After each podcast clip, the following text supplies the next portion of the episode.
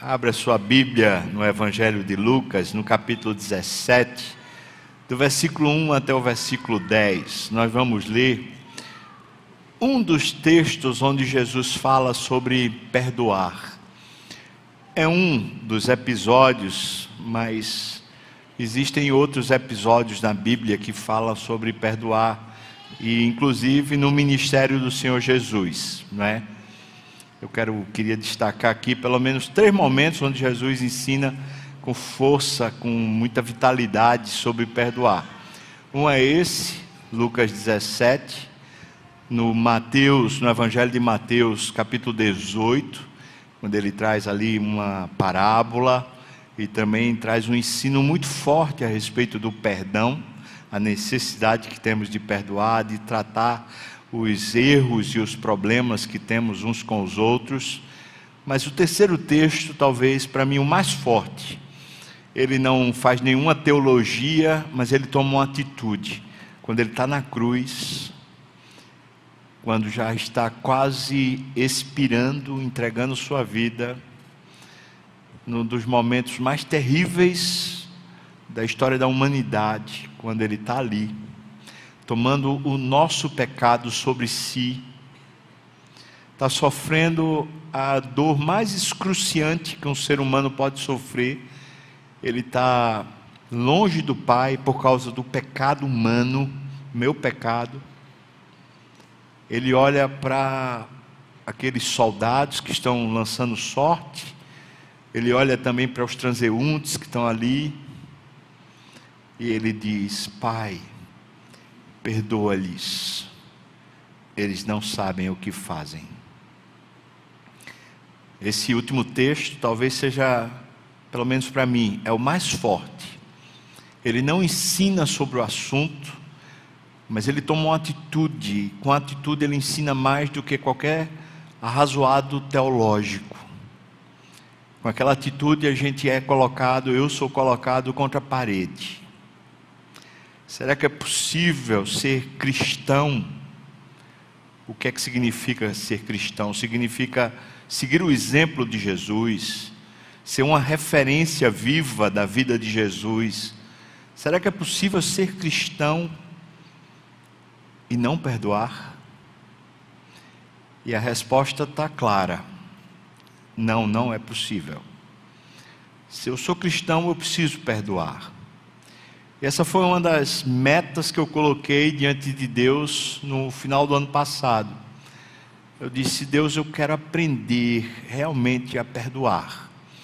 Eu quero ter um coração leve, não me deixar levar pelas, pelas questiúnculas da vida, pelas coisas que muitas vezes querem drenar a alegria, a pureza, do meu coração. Então me ajuda, Senhor, porque eu preciso perdoar. Não preciso perdoar por obrigação, mas eu preciso perdoar por alegria, por contentamento. Eu preciso perdoar por saúde na minha alma, saúde no meu coração. Eu preciso perdoar porque eu amo Jesus e eu quero seguir o seu exemplo. É por causa disso que eu me coloquei nessa proposta, nessa meta. Eu disse: Senhor, me ensina, me ajuda para que meu coração esteja leve, esteja como uma pluma pronta para qualquer sopro do Espírito, ele ser conduzido na direção do Senhor. Esse texto é um daqueles textos onde Jesus ensina sobre perdoar. Lucas capítulo 17, versículos de 1 a 10. Disse Jesus aos seus discípulos: É inevitável que venham escândalos, mas ai do homem pelo qual eles vêm. Melhor fora que se lhe pendurasse ao pescoço uma pedra de moinho e fosse atirado no mar, do que fazer tropeçar a um destes pequeninos. Acautelai-vos se o teu irmão pecar contra ti, repreende-o. Se ele se arrepender, perdoa-lhe. Se por sete vezes no dia pecar contra ti, e sete vezes vier ter contigo dizendo: Eu estou arrependido, perdoa-lhe. Então disseram os apóstolos ao Senhor: Aumenta-nos a fé. Respondeu-lhes o Senhor: Se tiverdes fé como um grão de mostarda, direis a esta amoreira: Arranca-te e transplanta-te no mar, e ela vos obedecerá. Qual de vós, tendo um servo ocupado na lavoura ou em guardar o gado, lhe dirá quando ele voltar do campo: Vem já e põe-te à mesa? E que antes não lhe diga: Prepara-me a ceia, cinge-te e serve-me, enquanto eu como e bebo, depois comerás tu e beberás. Porventura terá de agradecer ao servo porque este fez o que lhe havia ordenado? Assim também vós. Depois de haver desfeito quanto vos foi ordenado, dizei: somos servos inúteis, porque fizemos apenas o que devíamos fazer. Vamos orar, irmãos. Ó oh, Deus, nos ajuda, me ajuda a entender a tua palavra, aplicar essa palavra com doçura ao meu coração e ao coração dos meus irmãos aqui. Senhor, que eu seja achado fiel diante do Senhor e também os meus irmãos, no nome de Jesus. Amém e amém. A palavra de Deus nos diz que é do íntimo que se deve perdoar não como uma plataforma política, não como se fosse assim, simplesmente uma questão social, mas do íntimo, porque é da intimidade que o perdão sara, que o perdão reconstrói. Esse texto aparentemente parece que dá uma pincelada sobre perdão, como se ele fosse um assunto secundário. Mas preste bem atenção ao texto. Ele tem uma acautelai-vos, tem essa expressão aqui. Essa expressão, ela parece juntar como uma liga todo o texto. Ele diz sobre a cautela que devemos ter, a gente aprender a perdoar um irmão que está faltando com a gente. Portanto, me parece que todo o conjunto do texto está falando sobre perdão. Então, o que vem a ser essa expressão logo no começo? versículos 1 e 2, quando ele fala sobre tropeçar, quando ele fala sobre escândalo. O que vem a ser isso? Veja o que ele diz aqui: é inevitável que venham escândalos, mas ai do homem pelo qual ele vem. Se alguém faz um escândalo, é melhor que ele morresse pendurado, né, botasse na, no, no pescoço uma pedra de moinho e fosse lançado no fundo do mar do que fazer um pequenino. A palavra aqui, pequenino, é uma expressão de pessoas que são mais frágeis na fé. Um pequenino tropeçar junto. O que é essa expressão escândalo? Bom, o dicionário bíblico Strong traz quatro definições dessa expressão escândalo. A primeira definição é um gancho de uma armadilha, um anzol, não é? O escândalo aqui é um anzol, é alguma coisa que fixa você com um engano, prende você de uma forma enganosa. O anzol é exatamente isso, é um gancho que é uma armadilha. Sempre no anzol tem ali uma isca puxando a pessoa. Segundo, segundo sentido dessa mesma palavra escândalo, é qualquer impedimento colocado no caminho e que faz alguém tropeçar ou cair. É por isso que essa palavra às vezes é traduzida como tropeço. Essa palavra escândalo, então, é qualquer coisa que está colocada na, no caminho da nossa fé, no nosso caminho espiritual, que atrapalha o nosso progresso. Que em vez da gente continuar firme, a gente tropeça, a gente se esborracha, a gente perde o passo. Portanto, o escândalo aqui, veja só, não são notícias de tabloides, não são notícias midiáticas, não são aquelas coisas que normalmente nós estamos acostumados a chamar de escândalos. Essa palavra aqui bíblica não está falando sobre uma notícia que afeta diretamente você, porque você olha e fala assim: Fulano fez isso. Não. Aqui está falando da repercussão da notícia. Ou seja, quando você sabe de alguma coisa, como isso fisga você, como isso afeta a sua caminhada com Deus. A palavra escândalo, portanto, aqui não está tratando do fato fora de você, mas está falando de como aquele fato fora de você mexe com você, interfere na sua vida espiritual, na sua vida com Deus. Mas o terceiro sentido da palavra escândalo é qualquer pessoa ou coisa pela qual alguém torna-se presa afoga-se no erro ou no pecado. Ou seja, é quando uma notícia ou uma pessoa, quando uma coisa, uma causa, engancha na sua boca e faz você voltar ao pecado, ou faz você viver no pecado. É esse anzol que leva você a uma vida de, de falta de retidão, falta de vida com Deus.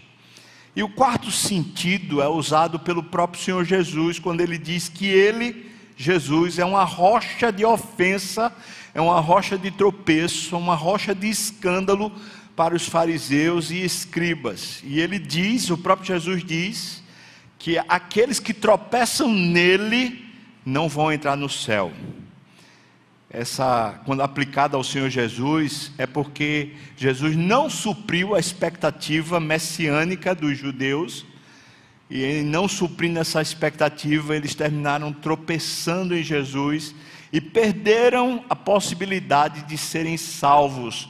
Em vez de aceitarem Jesus como Salvador, eles recusaram, eles foram com veemência pessoas que acusaram Jesus de impostor. Então eles tropeçaram, eles caíram na rocha que deveria ser a pedra angular, a pedra que os construtores rejeitaram, essa principal pedra de construção foram, foi rejeitada pelos, pelos mestres da lei naquele tempo de Jesus. Então, são quatro os sentidos que essa palavra escândalo tem. O primeiro é uma, um gancho, um anzol, uma armadilha que pega, pega a gente. Segundo, é um impedimento que é colocado no caminho que faz a gente tropeçar ou cair. Terceiro, é qualquer pessoa ou coisa que termina conduzindo a gente como se a gente fosse uma presa, a gente está preso àquela pessoa e termina a gente vivendo uma vida de pecado. E em quarto lugar, quando aplicado ao Senhor Jesus, ele diz que ele é uma rocha de ofensa, uma rocha de escândalo para aqueles que tinham expectativas erradas a respeito da salvação. Bom, se é isso o sentido, se o sentido da palavra aqui escândalo é esse, e biblicamente é esse mesmo, então vamos pensar aqui um pouquinho. Jesus está falando sobre perdoar. E ele está dizendo que existem coisas que acontecem conosco, notícias, fatos, situações, pessoas, que quando entram no nosso caminho espiritual, aqueles fatos podem repercutir de tal maneira dentro da gente, que a gente termina perdendo o passo da vida cristã, termina perdendo o gosto, a alegria, a saúde espiritual. A gente fica preso, a gente volta ao pecado, a gente fica insensível a Deus. Então veja, irmãos, Jesus não está falando nesse caso de perdoar porque o outro precisa que você perdoe, ou porque você quer ser bonzinho com alguém. Ele está falando sobre perdoar por uma necessidade minha, sua, de progresso na fé você quer crescer espiritualmente? Você quer ser mais sadio na sua fé? Você quer viver sem empecilhos, sem amarras, sem pesos espirituais? Você quer tirar bloqueios do seu caminho, impedimentos, pedras que, que são obstáculos para a sua caminhada espiritual? Em outras palavras, você quer conhecer mais a Deus? Você quer ter uma vida espiritual mais pujante.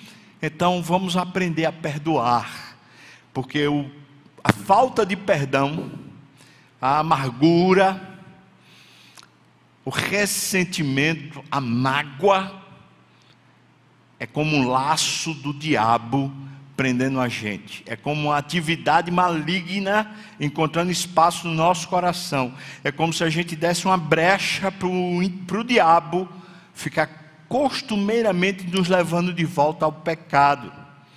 São três situações, basicamente, na nossa experiência humana, que nos servem como o escândalo, que serve a gente como se fosse essa amargura, essa, esse impedimento do progresso espiritual eu pensei em três. Primeiro, a ofensa. A ofensa normalmente está ligada às nossas amizades ou às pessoas a quem nós temos afetos. Quais são as circunstâncias de ofensa? Bom, traição.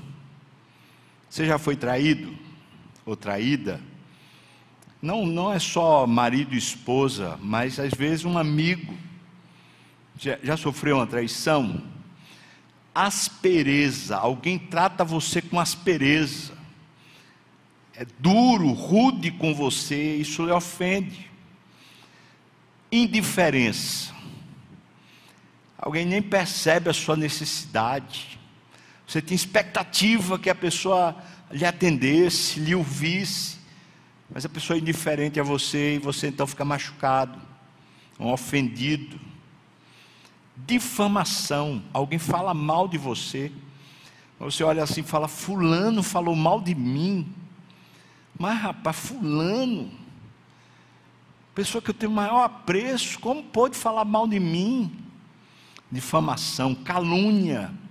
Levantou uma questão sobre você, que agora as pessoas têm dúvida a respeito do seu caráter tem dúvida se você é uma pessoa leal, uma pessoa confiável? Calúnia, violência. Alguém ultrapassa o bom senso, faz uma ameaça a você, ou talvez até chegue a bater. Aquilo causa uma ofensa, insensibilidade. Está convivendo com você, sabe quem você é, mas não percebe você, é insensível a você, isso causa ofensa.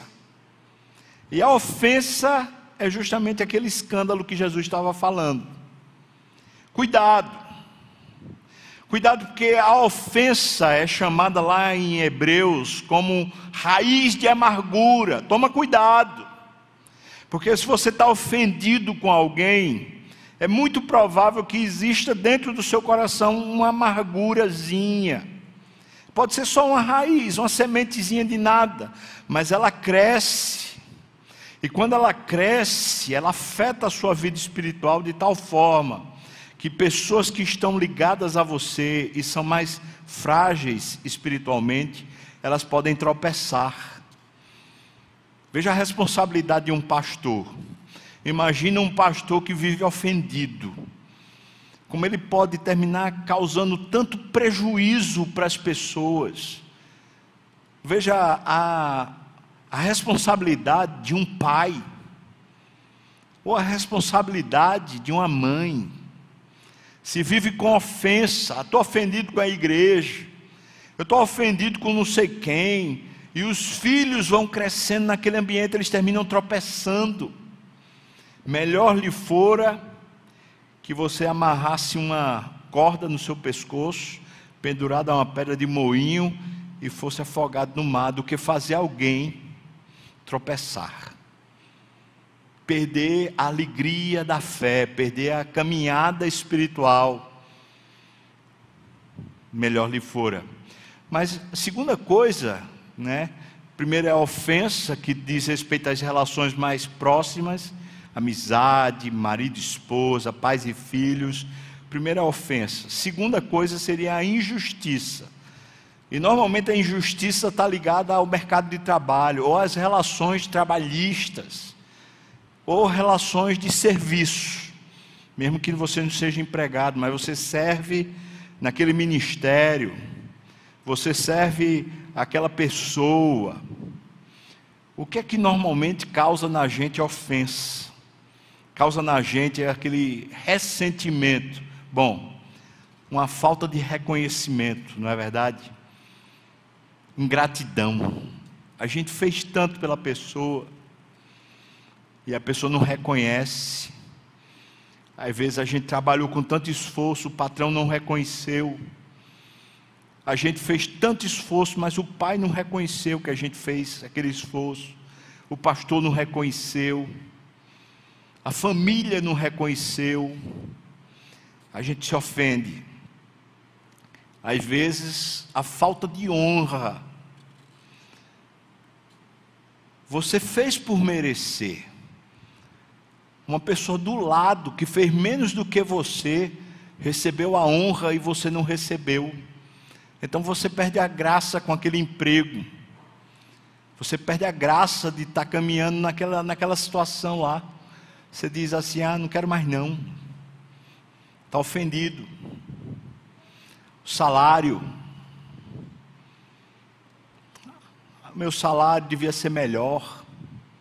Eu ganho pouco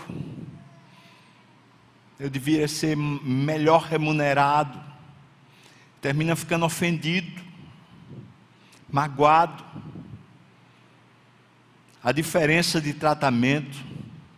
Você está num lugar e a pessoa é tratada melhor do que você. E você fala, por quê? Por quê? E a crítica. nós não nos damos bem com crítica. A W. Tozer fala que se a gente não sabe ser criticado, a gente também não sabe ser elogiado. Porque se a crítica nos afeta, o elogio também nos afeta.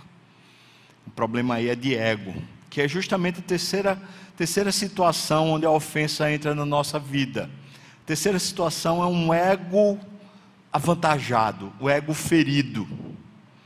Quando o nosso ego está grande, o que é que acontece?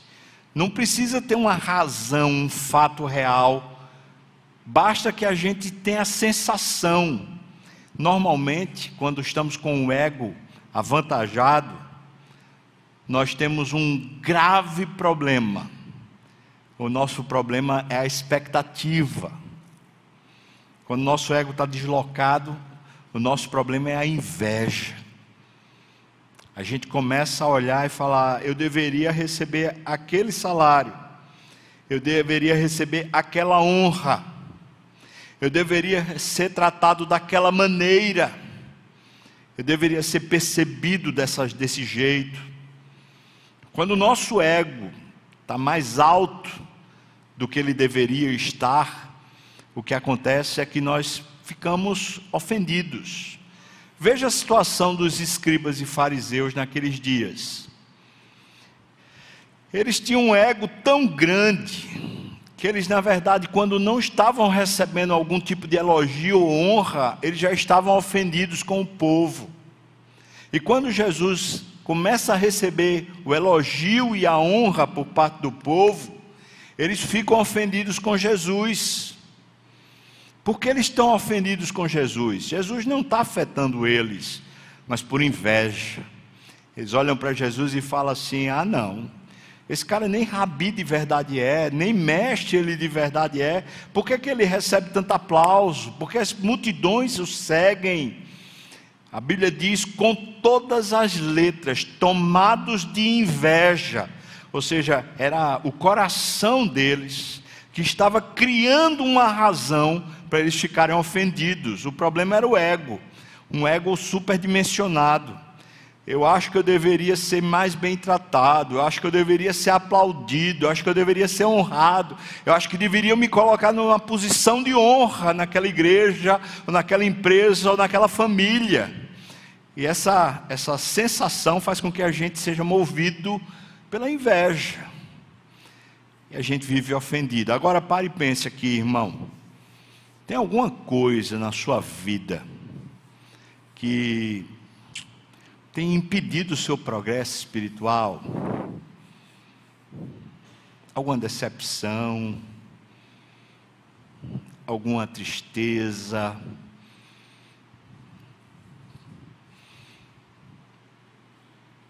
Tem. Se tem, a gente está com o texto certo para tratar conosco. Porque veja o que Jesus está dizendo: acautelai-vos, tenha cautela. Se você sabe que seu coração está com alguma coisa, dê um passo para trás a respeito de si mesmo. Agora pare e pense: quanto tempo você vai deixar esse vampiro espiritual sugando suas energias espirituais?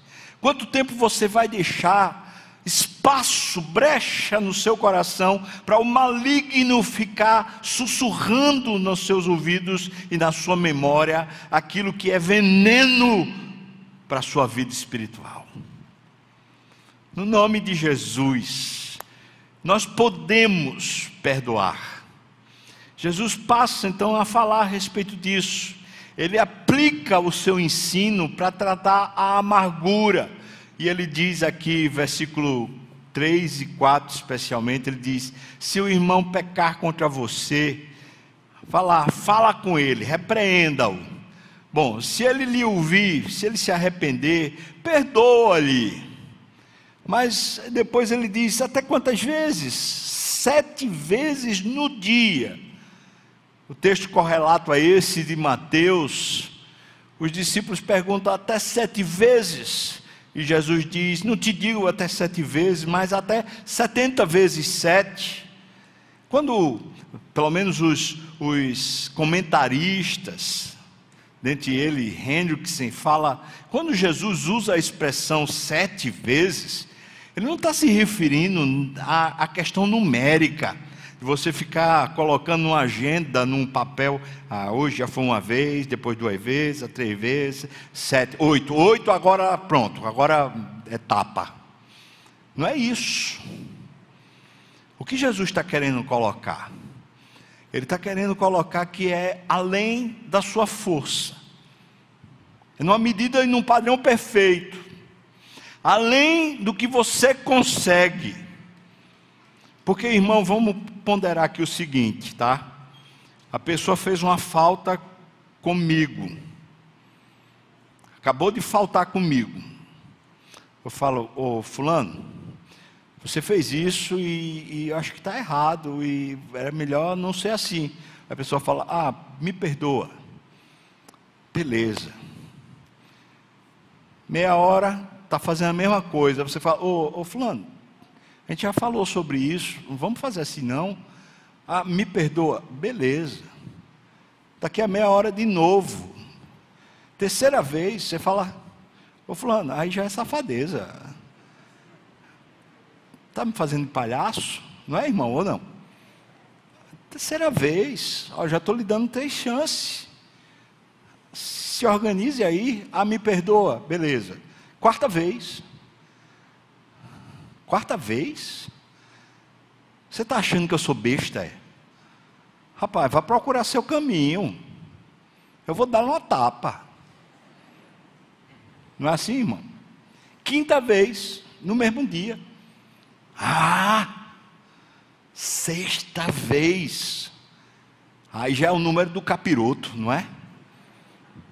Bota para correr esse diabo. Sete vezes.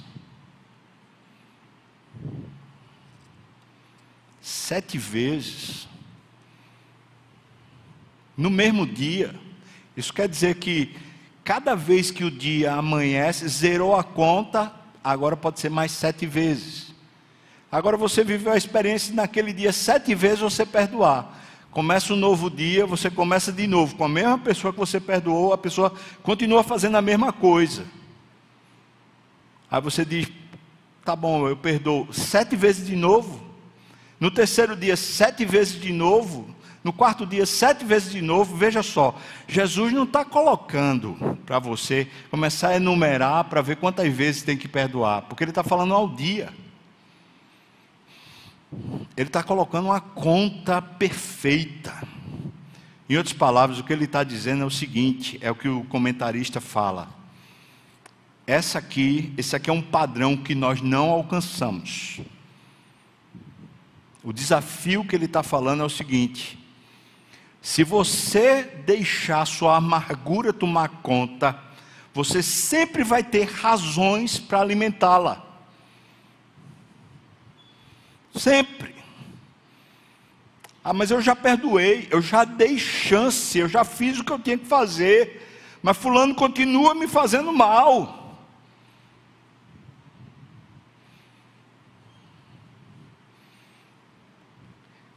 Não há, não há matemática para o perdão. Não dá como a gente fazer uma avaliação do tipo agora não posso mais perdoar. Não dá. Irmãos, quando coloco isso aqui, eu não estou colocando um jugo sobre o seu coração, porque senão eu estaria colocando o meu também. Mas estou colocando um padrão que é mais alto do que o que o nosso coração consegue. É por isso que quando ele, ele fala isso, veja o versículo 5, o que é que os apóstolos dizem: Senhor, aumenta-nos a fé. Logo, quando os discípulos dizem aumenta-nos a fé, eles estão fazendo o seguinte reconhecimento: para conseguir perdoar, é necessário ter fé. Para conseguir perdoar, é necessário uma ação de Deus.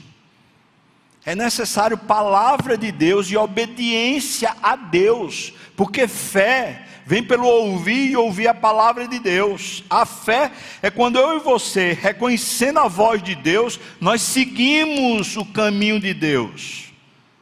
Os discípulos estão reconhecendo que é impossível, humanamente, perdoar é impossível. Quando uma coisa nos afeta pouco, ela não engancha na nossa boca como um anzol. Quando uma coisa não nos ofende de verdade, a gente deixa passar. E a gente chama isso de perdão. Mas Jesus está aplicando a palavra perdão para aquilo que nos ofende de verdade, aquilo que nos machuca, que nos prende, que nos faz tropeçar, não nos deixa mais caminhar espiritualmente com Deus. Então, vamos lá. Quando ele está falando fé, os discípulos estão dizendo aumenta-nos a fé. O que eles estão dizendo é o seguinte: para a gente conseguir caminhar esse nível, a gente vai precisar de Deus. A gente vai precisar de palavra de Deus e obediência a Deus. Nesse ponto, eu me coloco da seguinte maneira: eu estou olhando para o texto, eu estou ouvindo Jesus, eu estou com os discípulos dizendo: Senhor, aumenta a minha fé. Nesse ponto eu penso o seguinte: eu tenho que fazer uma opção. Ou eu continuo legitimando a minha mágoa, ah, mas Fulano fez isso comigo, ah, mas aquilo ali foi, sinceramente, eu dei tanta chance, eu, eu fiz o que eu pude. Ou eu continuo legitimando a minha mágoa, dando né, a minha justificativa, ou eu escolho amar a Deus?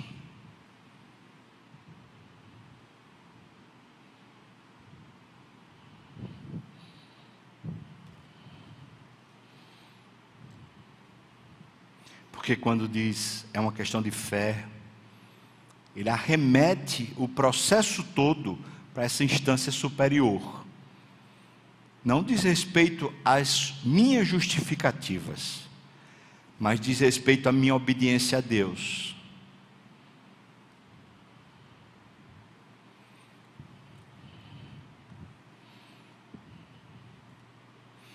Eu tenho que fazer uma escolha.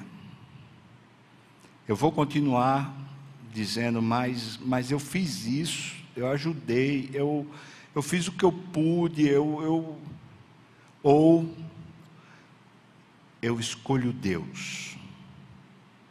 Eu quero caminhar com Deus. Eu quero viver com Deus. Eu quero estar livre de ofensa.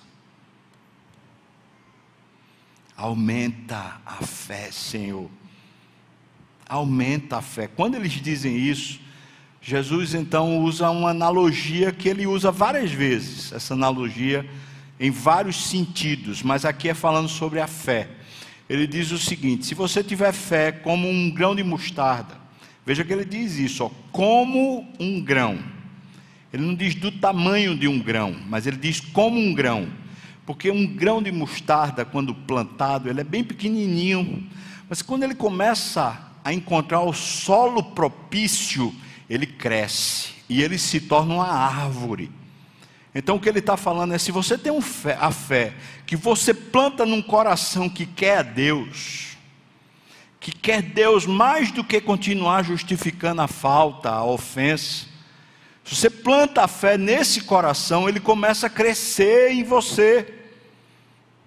E o que é que acontece? Você começa a fazer o impossível.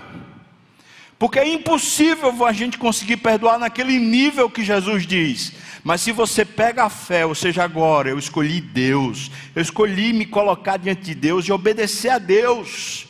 Você pega a fé e planta no seu coração que deseja Deus de verdade, ele cresce, essa fé cresce e faz você conseguir fazer coisas que você jamais imaginou que conseguiria. Ele diz: pega uma moreira e diz para ela: vai, sai daqui e te transplanta no mar. E ela vai e lhe obedece. E alguém pergunta: mas isso é sentido literal? Veja que Jesus muitas vezes mandou na natureza e a natureza obedeceu. Então, o que Jesus está dizendo é o seguinte: se você acha que é impossível você mandar uma árvore sair de um lugar para chegar em outro lugar, você acha que isso é humanamente impossível? Isso é uma coisa que é inconcebível. Se você tem inteligência suficiente, você vai dizer: Isso é impossível. Pois ele está dizendo: É exatamente isso que a fé faz.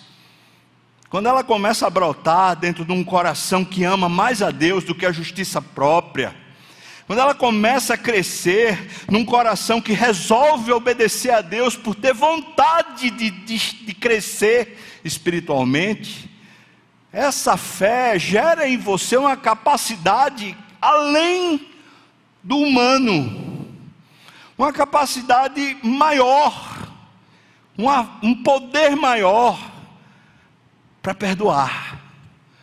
Oh, que benção! Isso quer dizer que é possível que o meu coração, de repente, alcance essa capacidade divina desde que eu faça uma escolha correta, eu quero Deus, eu quero viver com Deus, eu quero realmente caminhar com Deus. Então eu vou abandonar toda justificativa que alimenta a minha mágoa, a minha raiz de amargura. Toda justificativa. Não sei para você, mas para mim isso não é fácil não. Mas toda vez que minha mente começar a dizer, é, mas eu fiz assim, rapaz, e fulano me agiu desse jeito, me prejudicou assim, me falou mal assim. Toda vez que essas coisas quiserem entrar na minha mente, eu vou repreendê-las no nome de Jesus. Você não pode mais habitar na minha mente. Você está disposto a sofrer o dano. Está disposto a amar a Deus mais do que a si mesmo. Está disposto a honrar a Deus com uma capacidade maior do que a sua. Arranca-te, arranca essa moreira de dentro do seu coração, lança ela lá no mar, onde Deus pega os seus pecados e lança lá no mais profundo do mar, arranca essa moreira, pela fé, diga para você mesmo: sai do meu coração essa raiz de amargura. E em vez de eu estar lá com a raiz que plantou e cresceu e virou uma moreira dentro de mim, sai raiz de amargura, vai para o mar, miserável. Será que é possível? É porque é uma questão espiritual, porque Deus é Espírito e porque Deus é poderoso para fazer muito mais do que o que pedimos ou pensamos, conforme o seu poder que opera em nós. A Ele, pois, a glória eternamente na igreja e em Cristo Jesus, por todas as eras. Amém e amém. É possível. Louvado seja o nome do Senhor. Mas aí Jesus conta uma história ele acabou de dizer: olha, se você tiver a fé, você vai começar a fazer coisas que são inimagináveis. Seu coração vai se expandir num nível que você não imagina. Aí qual o perigo disso?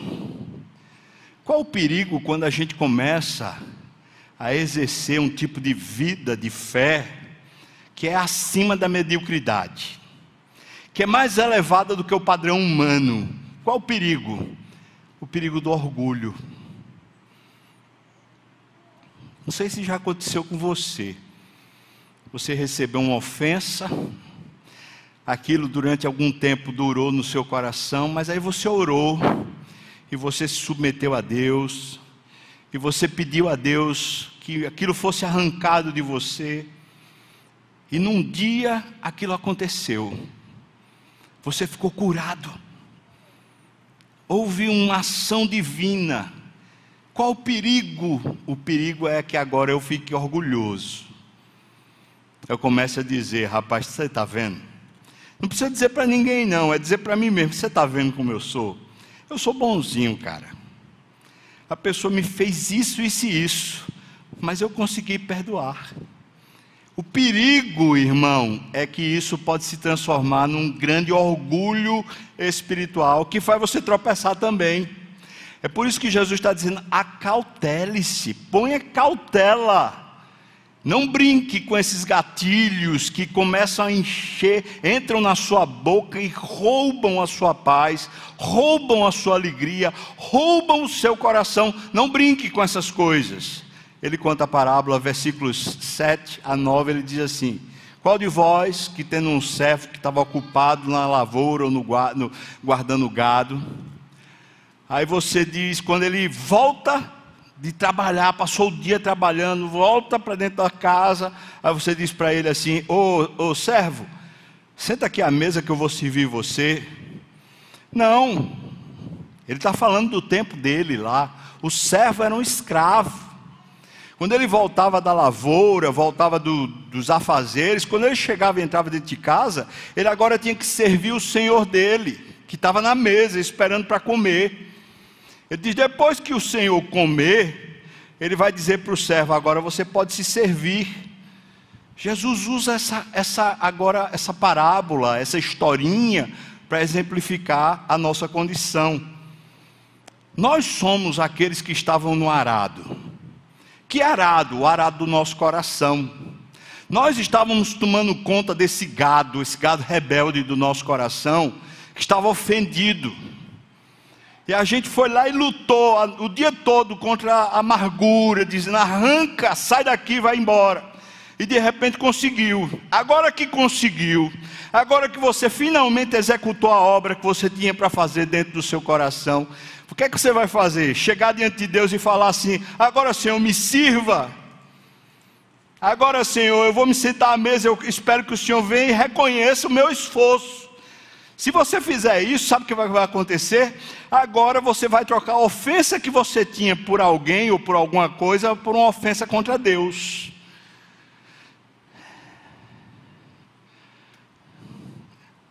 Você quer perdoar? Então aprenda que os processos de ofensa são processos de Deus tornar-nos humildes. Perdoar exige de nós humildade. Vou trocar isso em miúdos, deixar bem claro: quando não perdoamos é porque nós somos orgulhosos.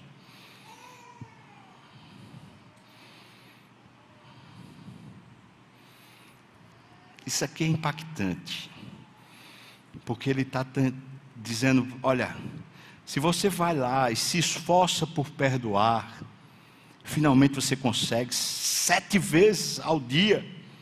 você consegue esse padrão divino, não ache que você fez alguma coisa demais. Foi Deus que fez em você. Foi o poder de Deus, não o seu. Seja humilde. O progresso espiritual requer que nós perdoemos, mas requer que a gente aprenda com as nossas dores e ofensas, a gente aprenda a ser humilde. Deveria ser assim. Veja como eu sou limitado. Passei tanto tempo ofendido com uma coisa que não deveria me ofender.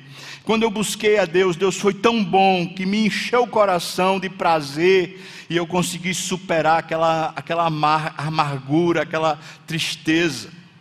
E quando eu consegui superar, agora eu estou cheio de novo. Isso deveria ser o nosso comportamento. Isso quer dizer que a cada vez que nós conseguimos obedecer a Deus e nós conseguimos cumprir o propósito divino para nós, estávamos guardando o gado ou estávamos plantando lá, quando estávamos servindo, nós deveríamos voltar para a casa do Senhor e dizer: Senhor Deus, agora eu vou te servir à mesa. Continuar servindo, continuar humilde Perdoar é uma questão espiritual que vai exigir de nós humildade. Aí a gente chega no versículo 10. Versículo 10 ele diz com todas as letras: Se você fizer o que Deus, como o Senhor, diz para você fazer, não acho que depois disso você merece aplauso. Você deveria pensar assim: eu sou, não passo de um inútil. Eu deveria estar fazendo era mais do que o que ele me pede. Agora eu quero que você pense aqui numa medida, para poder você fazer uma comparação. Quando Jesus foi até a cruz por você, para lhe perdoar, ele foi até as suas expectativas ou ele foi muito além das suas expectativas? O amor que ele demonstrou por você foi um amor de pura obediência ou foi um amor extravagante? Pense. Se a gente se coloca diante de Deus para perdoar, para amar, para andar uma segunda milha, para sofrer afronta, ao final do processo, a gente deveria pensar: eu fiz aquilo que foi dito para eu fazer. Eu não fiz nada demais, eu não fui um gigante na fé. Era só isso que eu tinha para fazer.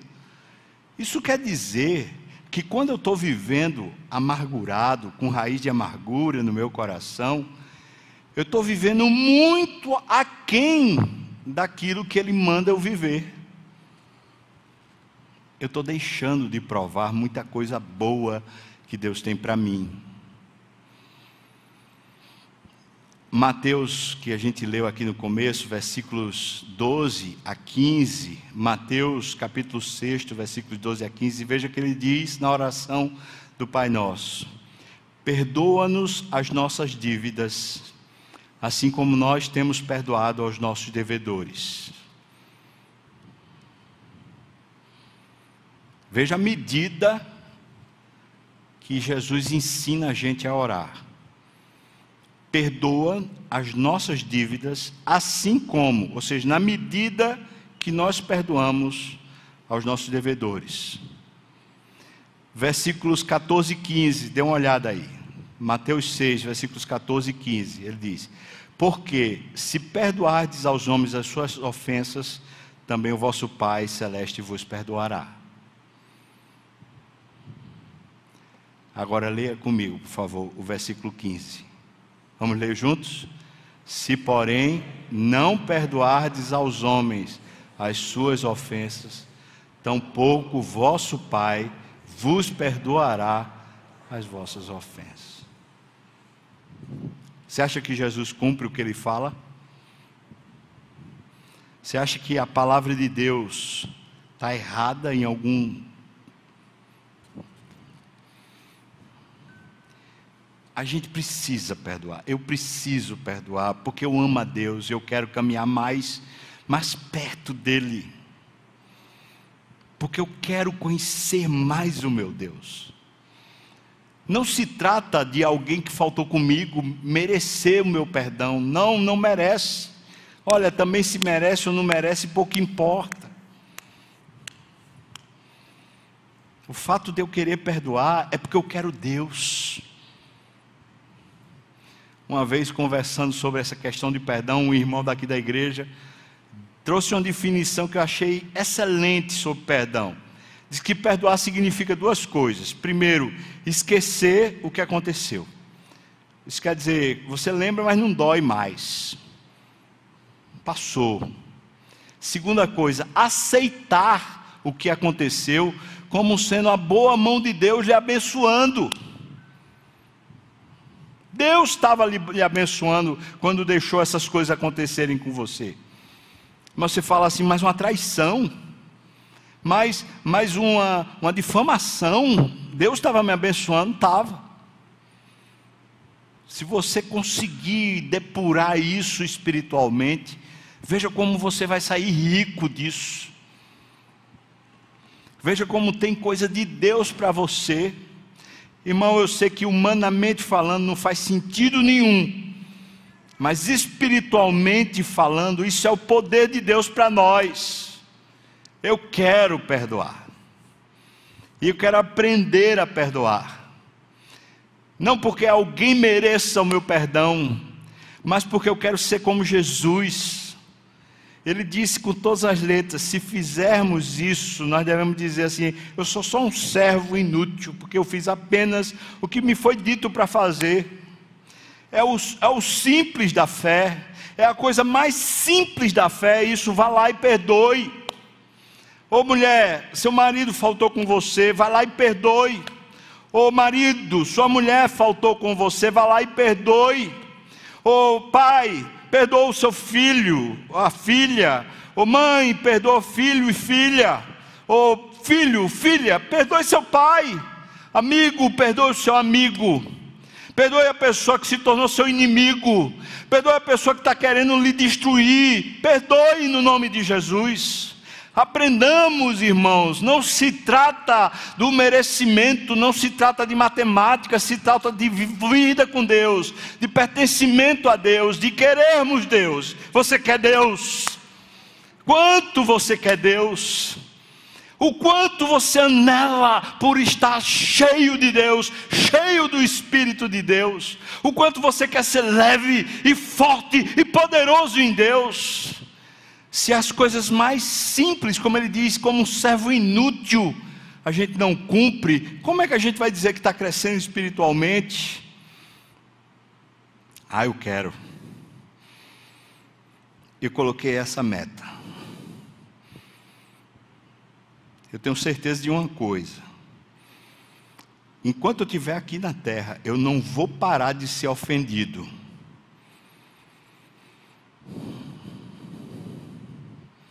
Isso eu tenho certeza.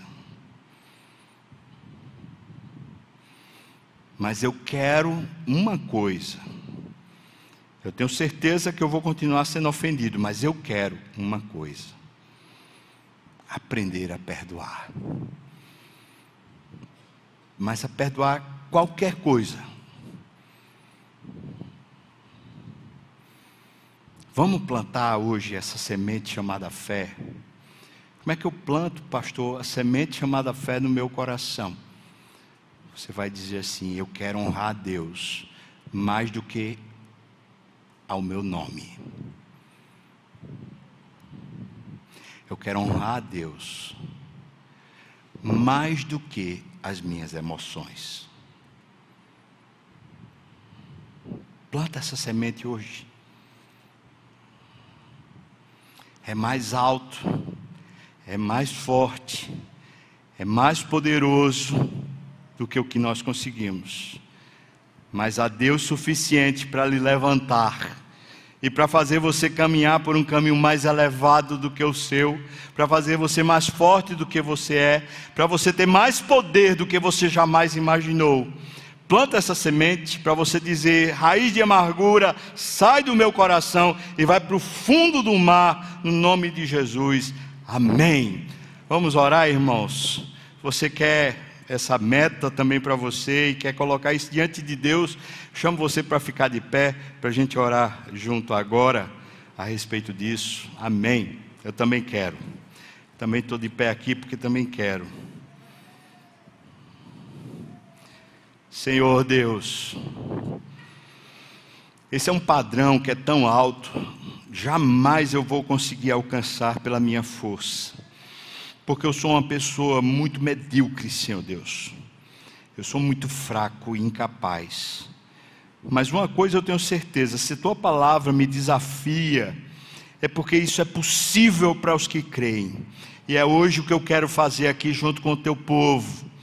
Eu quero que essa semente, esse grão de mostarda, agora seja plantada na minha vida, Senhor Deus, e que cresça e que se torne grande e poderoso, Senhor Deus. Alguma coisa maior do que eu mesmo, muito maior, que me faça prevalecer sobre as minhas emoções, sobre as minhas justiças, sobre tudo que é argumento dentro do meu coração. No nome de Jesus, tira esse anzol da minha boca, Senhor Deus, e pega toda essa raiz de amargura que esteja no meu coração e lança lá no mais profundo do mar, Pai, e me torna livre pelo poder de Cristo, Senhor Deus pois se a verdade nos libertar, verdadeiramente sereis, seremos livres. Então vem sobre nós e nos liberta aqui nessa manhã, Pai.